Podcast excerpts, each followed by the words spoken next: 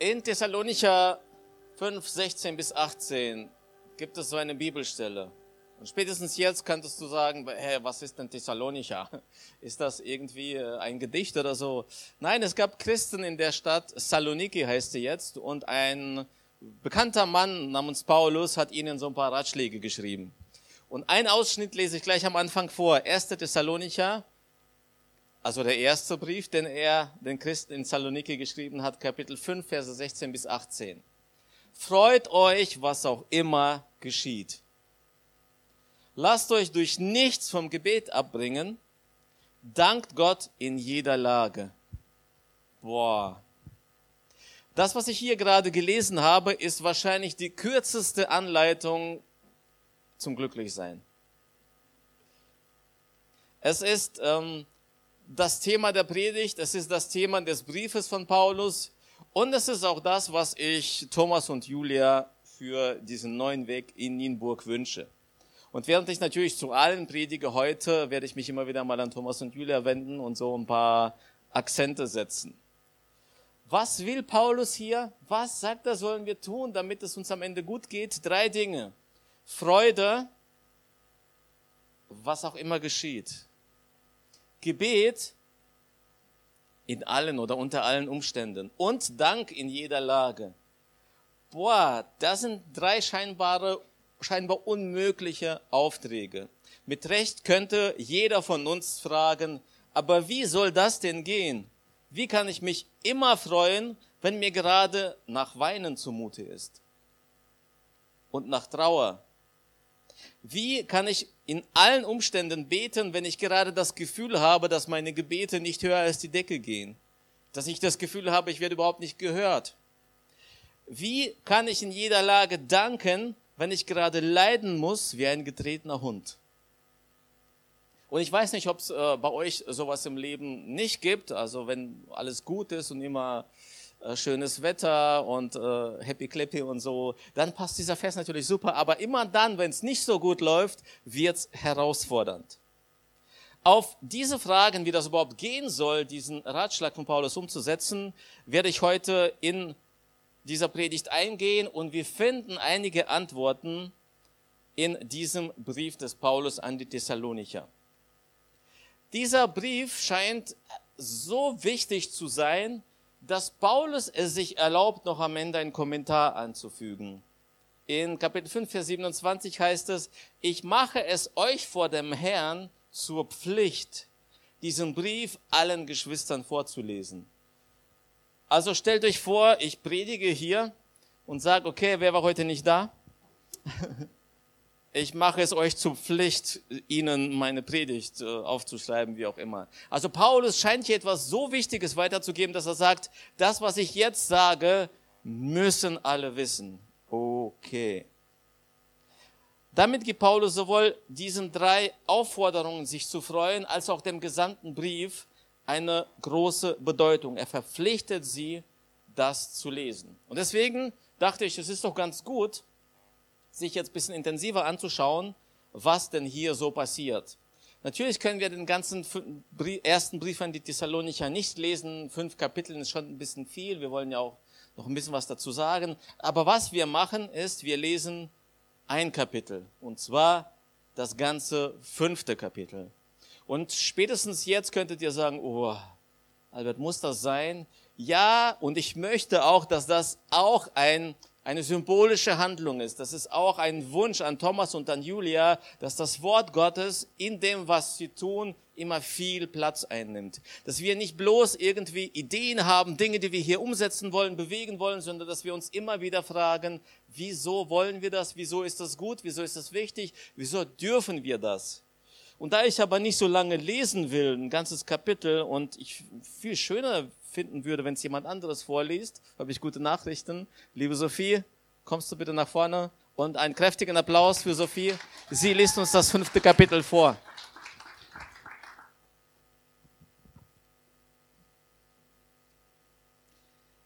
Erste Thessalonicher 5. Bereit sein für den Tag, an dem Jesus wiederkommt. Zur Frage nach dem Zeitpunkt und den näheren Umständen dieser Ereignisse braucht man euch nichts zu schreiben, Geschwister. Ihr selbst wisst ganz genau, dass jener große Tag, der Tag des Herrn, so unerwartet kommen wird wie ein Dieb in der Nacht. Wenn die Leute meinen, es herrsche Frieden und Sicherheit, wird plötzlich das Unheil über sie hereinbrechen wie Wehen, die eine schwangere Frau überfallen, und es wird keinen Entrinnen geben. Ihr aber, Geschwister, lebt nicht in der Finsternis, und deshalb wird euch jener Tag nicht wie ein Dieb überraschen. Ihr alle seid ja Menschen des Lichts, und euer Leben wird von jenem kommenden Tag bestimmt. Weil wir also nicht zur Nacht gehören und nichts mit der Finsternis zu tun haben, dürfen wir auch nicht schlafen wie die anderen, sondern sollen wach und besonnen sein. Wer schläft, schläft in der Nacht, und wer sich betrinkt, betrinkt sich in der Nacht. Wir aber gehören zum Tag und wollen daher nüchtern und zum Kampf bereit sein, gerüstet mit dem Brustpanzer des Glaubens und der Liebe und dem Helm der Hoffnung auf Rettung. Denn Gott hat uns dazu bestimmt, durch Jesus Christus, unseren Herrn, gerettet zu werden und nicht dazu, im Gericht verurteilt zu werden. Christus ist ja für uns gestorben, damit wir, wenn er wiederkommt, für immer mit ihm, damit wir, wenn er wiederkommt, für immer mit ihm leben, ganz gleich, ob wir bei seinem Kommen noch am Leben sind oder nicht. Darum macht euch gegenseitig Mut und helft einander im Glauben weiter, wie ihr es ja auch jetzt schon tut. Das Zusammenleben in der Gemeinde. Geschwister, wir bitten euch, die anzuerkennen, denen der Herr die Verantwortung für eure Gemeinde übertragen hat und die mit unermüdlichem Einsatz unter euch tätig sind und euch mit seelsorgerlichem Rat zur Seite stehen. Ihr könnt ihnen für das, was sie tun, nicht genug Achtung und Liebe entgegenbringen. Haltet Frieden untereinander. Weiter bitten wir euch, Geschwister, weist die zurecht, die ein ungeordnetes Leben führen. Ermutigt die, denen es an Selbstvertrauen fehlt. Helft den Schwachen, habt mit allen Geduld. Achtet darauf, dass keiner Böses mit Bösem vergilt.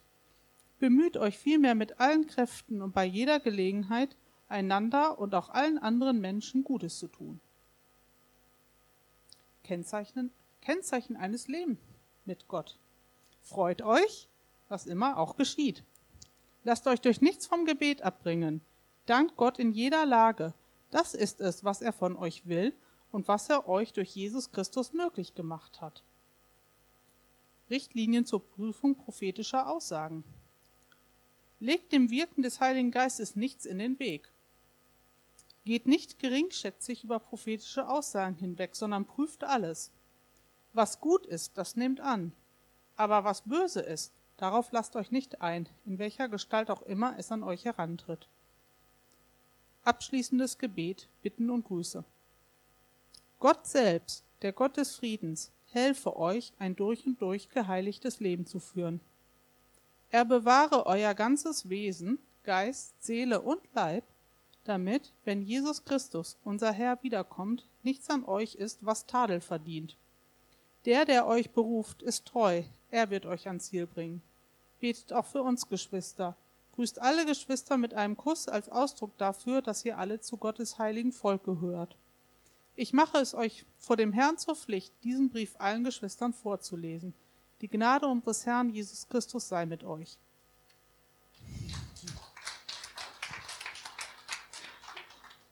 Vielen Dank, liebe Sophie.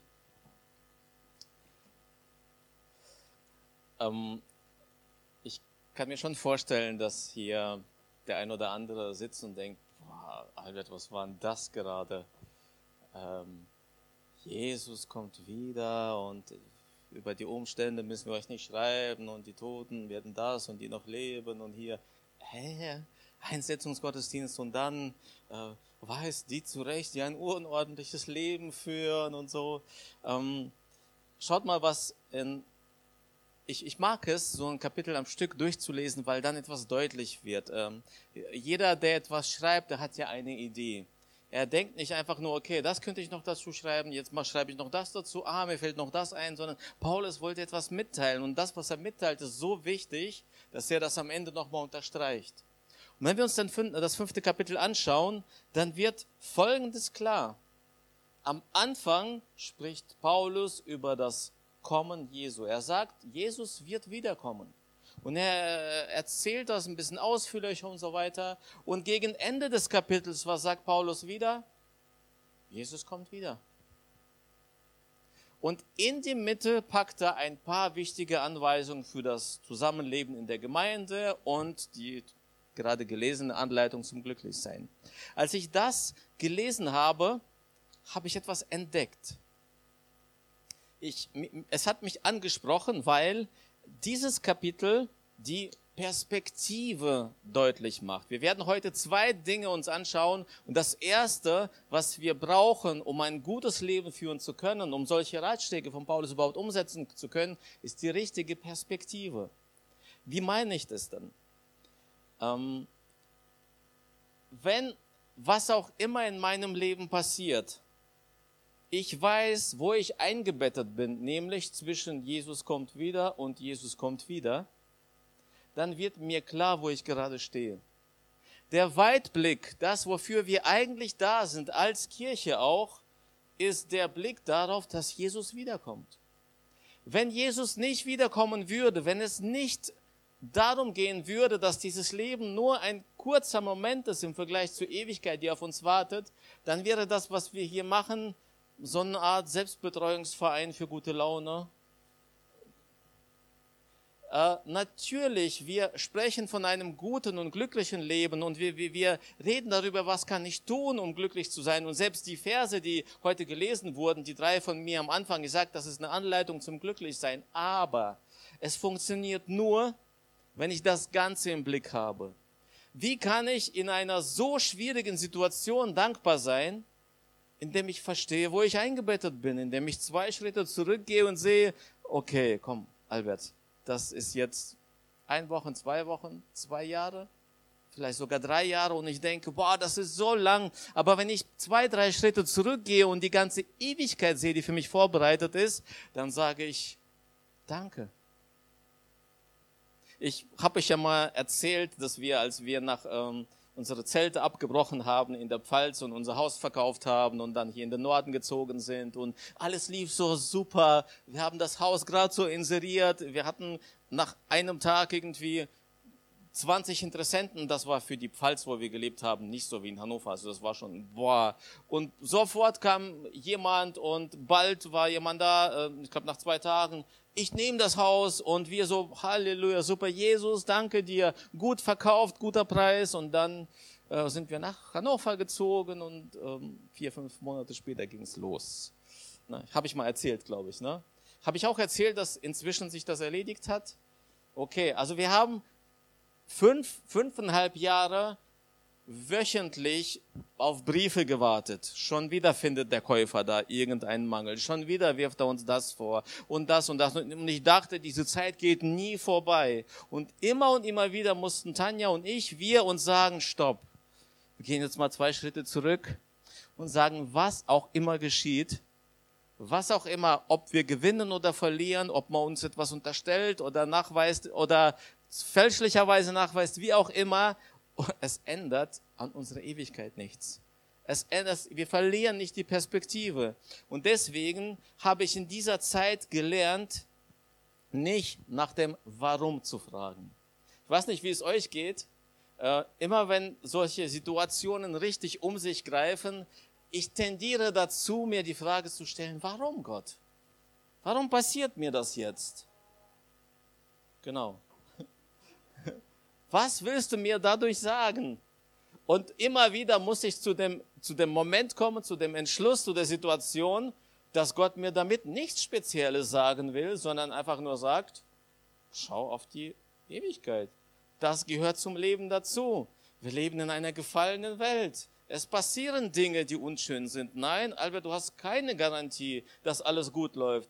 Ich weiß, du hast einen guten Job aufgegeben. Ich weiß, du hast dein Haus verkauft. Ich weiß, du hast deine Heimat verlassen. Ich weiß, das war ganz schön mutig, diesen Schritt zu tun. Na und? Bin ich dir jetzt was schuldig? Manchmal erwische ich mich dabei. Ich sage, aber, also, oh, guck mal, also die, die letzten zwei, drei Wochen, da haben wir aber richtig Gas gegeben. Keinen freien Tag gehabt. So viel bewegt. Boah, jetzt müsste doch irgendwie Gott sich jetzt auch, ne? Und, und da kommt irgendein Schrott. Da passiert irgendetwas und ich werde wie wachgerüttelt und, und äh, als würde Gott mir sagen, schau auf die Perspektive. Und deshalb habe ich gelernt zu sagen, und das vor allem aus dieser fünfeinhalbjährigen Zeit des Verhandelns, des Schlechtschlafens, des Abends sich selbst Fragen stellen, boah, vielleicht waren wir doch da irgendwie mitschuldig und ne, je, je länger das dauert, desto schlimmer wird's. Da habe ich gelernt zu sagen, Gott kümmert sich, Komma, aber wenn auch nicht, ist er immer noch Gott. Er hat mir nicht zugesagt, dass alles gut wird. Und Thomas und Julia, ich habe keine Ahnung, wie gut das hier wird. ja. Ich habe keine Garantie für euch. Ich habe keine kein prophetisches Wort über 250 Menschen oder so. Was ich aber habe, ist dieses Wort und die Perspektive. Und was dazwischen ist, zwischen Jesus kommt wieder und Jesus kommt wieder, ist am Ende weniger wichtig. Und ich glaube, mit dieser Leichtigkeit, mit diesem Blick, mit dieser Perspektive wird das hier einfach gut werden. Nicht verkrampft, nicht irgendwie, boah, okay, jetzt habe ich so irgendwie, stehe ich unter äh, Erwartungen und Verantwortung, jetzt, jetzt muss ich was bewegen. Und spätestens nach drei Wochen haben wir hier 20 Prozent Zuwachs, weil ich bin ja jetzt zu 60 Prozent angestellt. Ich wünsche euch und uns allen, dass wir in so eine wie soll ich denn sagen, in so eine entspannte Anspannung hineinkommen. Nicht entspannt im Sinne von, okay, jetzt brauchen wir ja nicht mehr viel zu tun, weil Jesus kommt ja eh wieder und ist egal, äh, sondern dass wir in dem, was wir tun, und das darf durchaus anstrengend, äh, auch anstrengend werden und es wird auch mal Tage geben, wo du lange hier arbeitest oder mal zwei Wochen, wo du wahrscheinlich kaum durchatmen kannst, aber dass in dieser Zeit so eine Leichtigkeit drin ist und du sagst, ähm, Jesus kommt wieder. Und das macht einfach den Unterschied. Und was dazwischen passiert, möchte ich und werde ich genießen. Ich habe eine Illustration mitgebracht, die das Ganze noch mal ein bisschen greifbarer macht. Warum diese Perspektive so wichtig ist.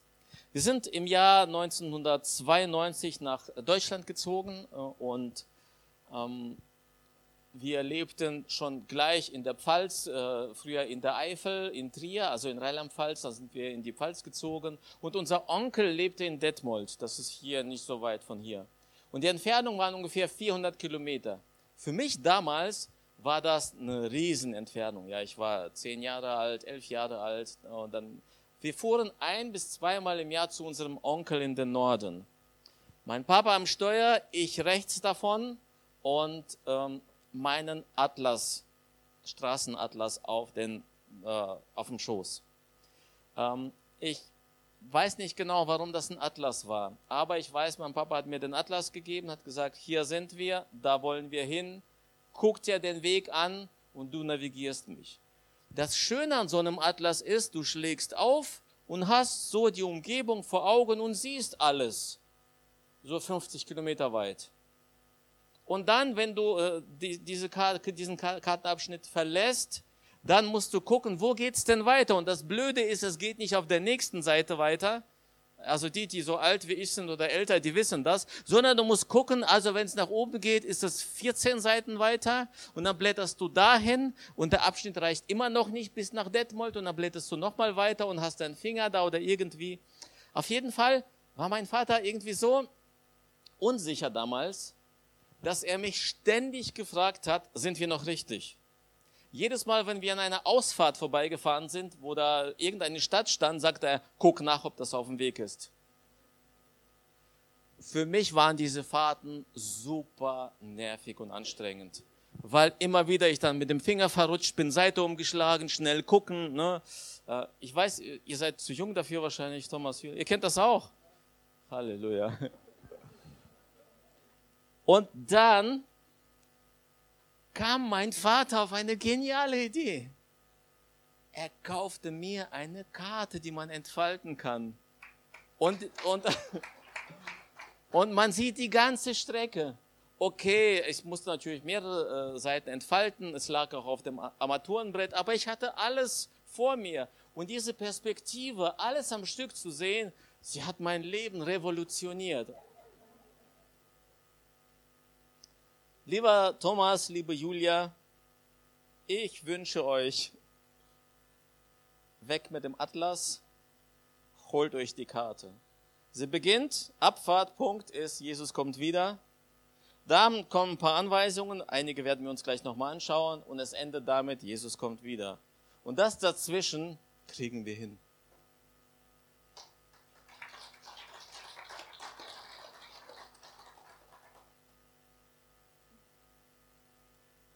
Jetzt könnten wir aber meinen, ja, okay, Albert, das wirkt irgendwie abgehoben.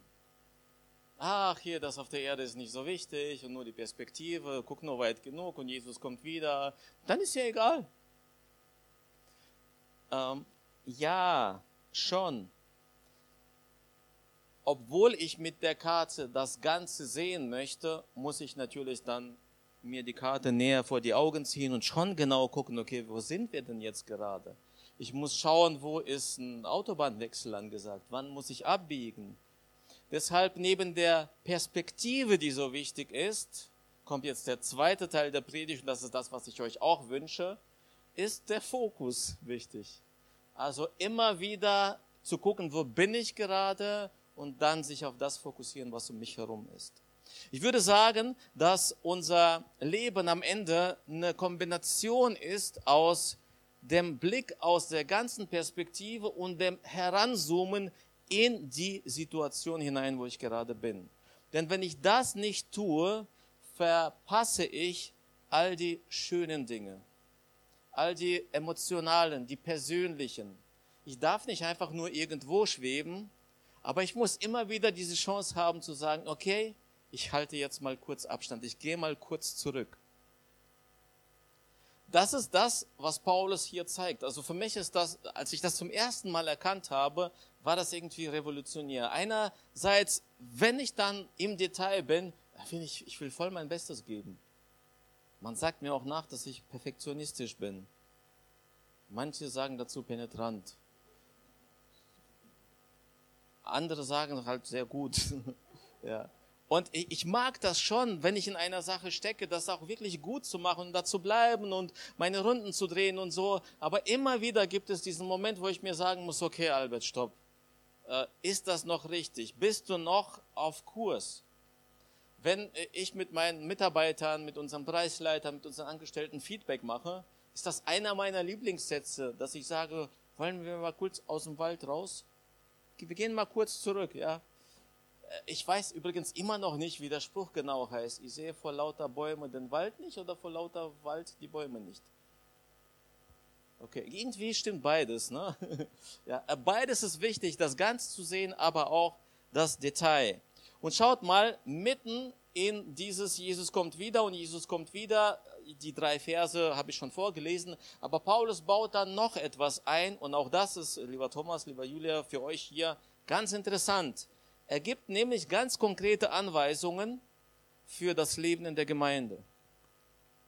Schauen wir dazu die Verse 11, 14 und 15 an. Hier heißt es, Vers 11, Darum macht euch gegenseitig Mut und helft einander im Glauben weiter, wie ihr es auch jetzt schon tut. Ab Vers 14. Weiter bitten wir euch, Geschwister, weist die zurecht, die ein unordentliches Leben führen. Also es ist schon so ein sehr sanftes Deutsch. Martin Luther Übersetzung klingt ganz anders. Ermutigt die, denen es an Selbstvertrauen fehlt. Helft den Schwachen, habt mit allen Geduld. Aber sofort, Jesus. Achtet darauf, dass keiner Böses mit Bösem vergilt. Bemüht euch vielmehr mit allen Kräften und bei jeder Gelegenheit einander und auch allen anderen Menschen Gutes zu tun.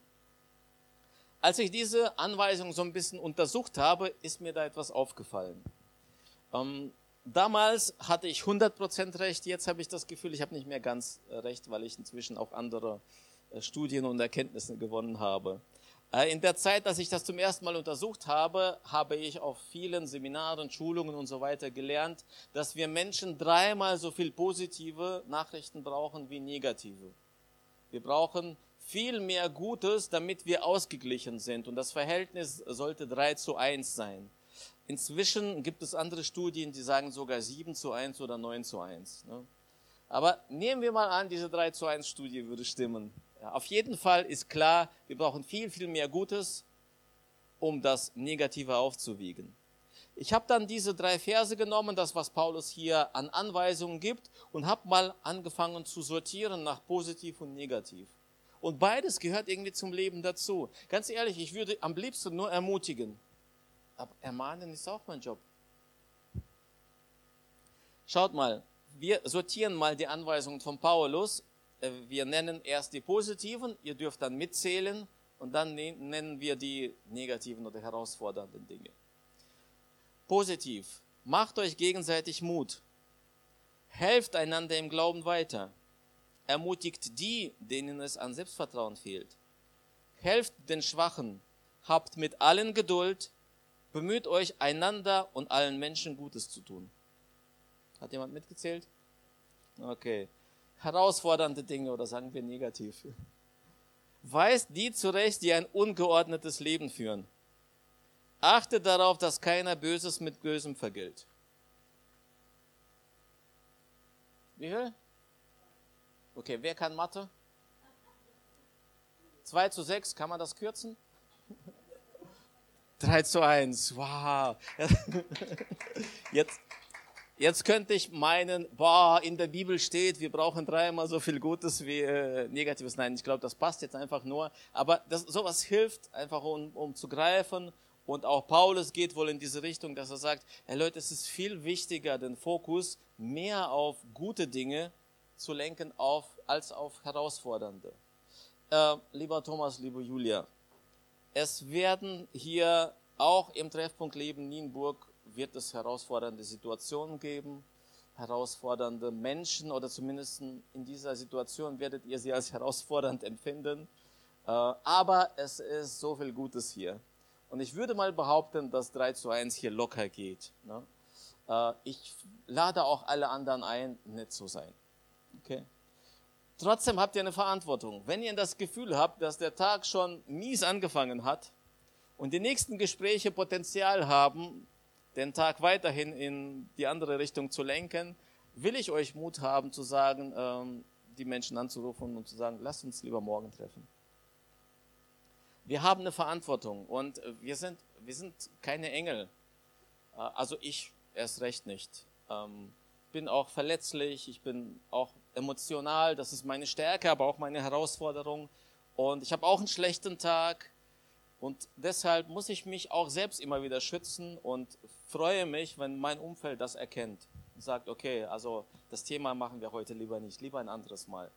Äh, das wünsche ich euch und das wünsche ich euch allen, dass ihr auch eine gewisse Verantwortung für Thomas und Julia habt. Und wenn ihr das Gefühl habt, boah, die sind sowieso gerade schon äh, angeknackst, weil Albert war gerade da. äh, ich lasse das Thema lieber, was ich gerade vorbringen wollte. Ich wollte ein bisschen meckern. Ne? Okay, gut. Was bestimmt also unser Handeln und was soll euer Handeln bestimmen? Ich wünsche euch das und uns allen natürlich, dass wir mehr auf das Positive schauen, dass wir uns die guten Dinge immer wieder in Erinnerung rufen wir haben mit jemandem aus meinem Team haben wir das vereinbart, weil wir beim Feedback entdeckt haben, dass diese Person eher das Negative sieht. Und wenn es dann zu dem Moment kam, wo ich gefragt habe, okay, was bereitet dir im Moment besonders Freude, dann hat die Person gedacht, okay, ich muss jetzt halt irgendwas sagen, weil Albert fragt. Und dann haben wir ein System entwickelt, dass sich dieser Mensch immer wieder entweder abends hinsetzt oder einfach im Laufe des Tages, wenn was Gutes passiert, das notiert. Und irgendwann sammelt die Person das und wir kommen zusammen und das letzte Feedback-Gespräch, da, das dauert 45 Minuten im Schnitt bei uns. Halbe Stunden lang habe ich gehört, was alles gut läuft. Ich dachte, wow, Jesus, das geht. Ja. Ich wünsche euch das, ich wünsche das jedem, dass wir die guten Dinge sehen, weil wir brauchen die guten Dinge und die kommen nicht automatisch, die kommen nicht von selbst. Wir müssen uns bewusst dafür öffnen und dafür, darauf einlassen. Wir kommen zum Ende gleich. Und ich habe noch einen Vers aus diesem Kapitel, der auch über eurem Dienst stehen soll, über dem, was hier in Nienburg passiert. Und dieser Vers hilft mir auch, diese Perspektive, dieses lange äh, auszuhalten und zu wissen, wir sind auf dem Weg, wir sind noch nicht da, aber wir kriegen das hin, wir schaffen das. In 1. Thessalonicher 5, 24 heißt es, der, der euch beruft, er ist treu und er wird euch ans Ziel bringen. Er sagt, es heißt ja nicht, äh, er ist ziemlich treu und sehr wahrscheinlich wird er euch ans Ziel bringen, sondern er, der euch beruft, er ist treu und er wird euch ans Ziel bringen. Es steht also schon jetzt fest, wenn wir mit ihm unterwegs sind, wenn wir die Perspektive vor Augen haben, dann wird er uns ans Ziel bringen.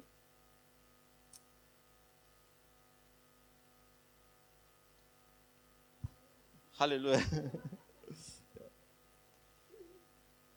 Ihr könnt mich jetzt gerne äh, ins Gebet äh, begleiten. Ich komme zum Schluss und zu einer Aussage, die ich in der Predigt fast gar nicht behandelt habe. Es gibt drei Dinge, zu denen Paulus aufruft. Sich freuen, dankbar sein und zwischen Freude und Dankbarkeit baut er noch etwas ein das Gebet. Über Gebet werden wir sicher noch genug predigen, aber ich wollte definitiv das Gebet nicht auslassen und das passt ja auch zum Ende der Predigt ganz gut. Im Gebet und aus dem Gebet heraus kommt eigentlich meine Freude. Erst im Gebet wird mir immer wieder bewusst, dass ich viel Grund zur Freude habe, weil da setze ich mich hin und reflektiere. Im Gebet und durch das Gebet wird sowohl die Situation um mich verändert, um mich herum. Ich glaube das, dass Gott auf Gebete antwortet. Aber vielmehr werde ich selbst verändert. Ich weiß nicht, ob euch das schon mal aufgefallen ist. Wenn ihr anfängt, für irgendeine Person zu beten, mit der ihr einfach Schwierigkeiten habt. Falls ihr sowas habt, ich weiß es nicht. Ich dachte früher immer, dass Gott auf die Art und Weise antwortet, dass die Person auf einmal sich wirklich ändert. Und irgendwann mal habe ich mich dabei erwischt, dass mir eigentlich klar wurde, nein, ich habe mich gerade geändert. Weil ich für die Person bete, weil ich ihr Gutes wünsche, weil ich sage, Jesus, lass uns da irgendwie äh, näher, einander näher kommen, also auf andere Art meine ich. Es macht was mit mir. Es verändert meinen Blick, es entspannt mich, das Gebet öffnet, öffnet einerseits den Himmel, andererseits mein eigenes Herz. Und ja, ich liebe diese Bibelstelle, wo es heißt, als Jesus nach der Taufe betete, öffnete sich der Himmel. Und das ist schön, wenn ich das Gefühl habe, der Himmel ist offen und da kommt was.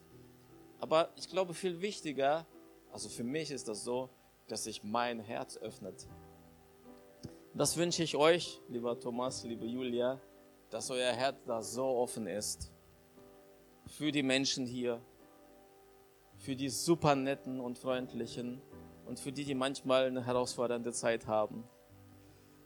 Für die, die eure Trainer sind, um das ganz nett auszudrücken. Aber auch für die, die euch zur Seite stehen, euch unterstützen und sagen, Thomas, hier bin ich. Julia, was soll ich tun? Wir werden gleich ins Gebet kommen und ich lade jeden von euch an, ein, sich im Gebet an Gott zu wenden und mal zu checken, habe ich die richtige Perspektive in meinem Leben? Ist mir klar, dass ich hier nur vorübergehend bin und bestimmt das mein Handeln und mein Blick? Oder verharre ich immer wieder in schwierigen Situationen? Jemand hat mich verletzt, jemand hat mich enttäuscht, ich habe irgendwie Mist gebaut. Ich möchte euch im Gebet dazu einladen, jetzt zwei Schritte zurückzugehen und das Ganze zu sehen und sich zu sagen, ich weiß, wofür ich lebe. Und da ich weiß, dass Jesus wiederkommt, kann kommen, was will. Ja, ich darf die Hoffnung haben, die Perspektive, dass ich für diese eine Sache beten darf und äh, erwarten, dass Gott eingreift und die Situation ändert. Aber wenn auch nicht, ändert das nicht an meine, äh, nichts an meiner Perspektive.